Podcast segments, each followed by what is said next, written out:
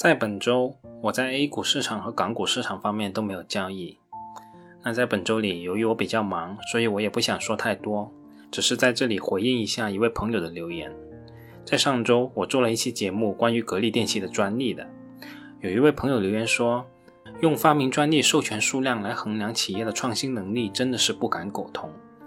格力百分之百的驳回复审率，简直是专利一霸。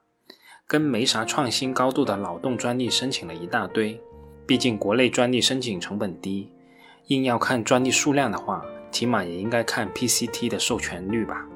毕竟成本就能拦住一堆骗专利的，权利保护也是国际化的。对于这位朋友的留言，我有几点看法。第一点，首先这位朋友说的其实是没错的，国内确实很多专利没有实际的价值。甚至很多都是换汤不换药的做法，所以纯粹以专利数量来看一家公司的创新能力肯定是不对的。但我想我说的很清楚，这是一个观察的角度，不是说专利多了创新能力就一定强。但如果作为上市公司的外部人，通过这样一个窗口观察一家企业的研发能力，我想应该也是合适的。正如大家都说，中国的应试教育培养不出来人才。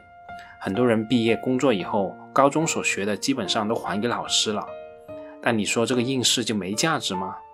从我的角度来说，我认为应试即使有千般不好，但起码可以起到一个选人的作用吧，把最聪明或者说最有毅力的人给选出来。而在这个问题上，我认为是相同的道理。所以我对这个问题的看法是，把专利作为我们观察的一个指标，没有任何问题。正如医生确诊疾病时不可能单看某一个单一指标，飞行员也不可能盯死一个仪表开飞机一样，我们做投资也要避免绝对化的思维方式。我们看到一家企业的利润表，能代表我们了解这家企业的盈利情况吗？我们拿到这个企业的资产负债表，就代表我们了解这个企业的资产质量吗？甚至我们只是看了下市盈率和市净率，就代表我们了解这个企业的估值情况吗？又或者说，我们询问了相关业内的人士，就代表我们了解企业的业务模式吗？其实这些指标、这些模式，如果孤立起来看，啥也不是。只有我们用系统化的思维方式去思考一个企业，思考它的经营模式、盈利模式、资产质量等等，才有意义，才可能真正做出自己的判断。而我们上次说到他申请专利的情况，这只是化验单中的一行数据。只是仪表盘中的一个仪表，作为我们系统性决策中的一项指标，你能说它没有价值吗？第二点，至于说到格力电器百分之一百的驳回复审率的说法，我个人认为这个说法意义不大。我们看结果就好了。根据国家知识产权局发布的二零一九年我国发明专利授权数量的排名，格力电器以一千七百三十九件的发明专利授权数量位列全国第六，家电行业第一。这个年度的一千七百三十九件就是最终通过复审的数量。至于你说到这个申请的过程中有多少波折，有意义吗？第三点，至于说到没啥创新高度的脑洞专利申请了一大堆，我个人的看法跟这位朋友并不完全一样。我认为即使是脑洞专利，那也是有价值的。哪个真正的创新不是开脑洞的结果？即使有一大堆没价值的脑洞，难保有个别能够用上的，那就足够了。我想，这才是创新的本质。创新从来都是天马行空的，哪有那么多条条框框？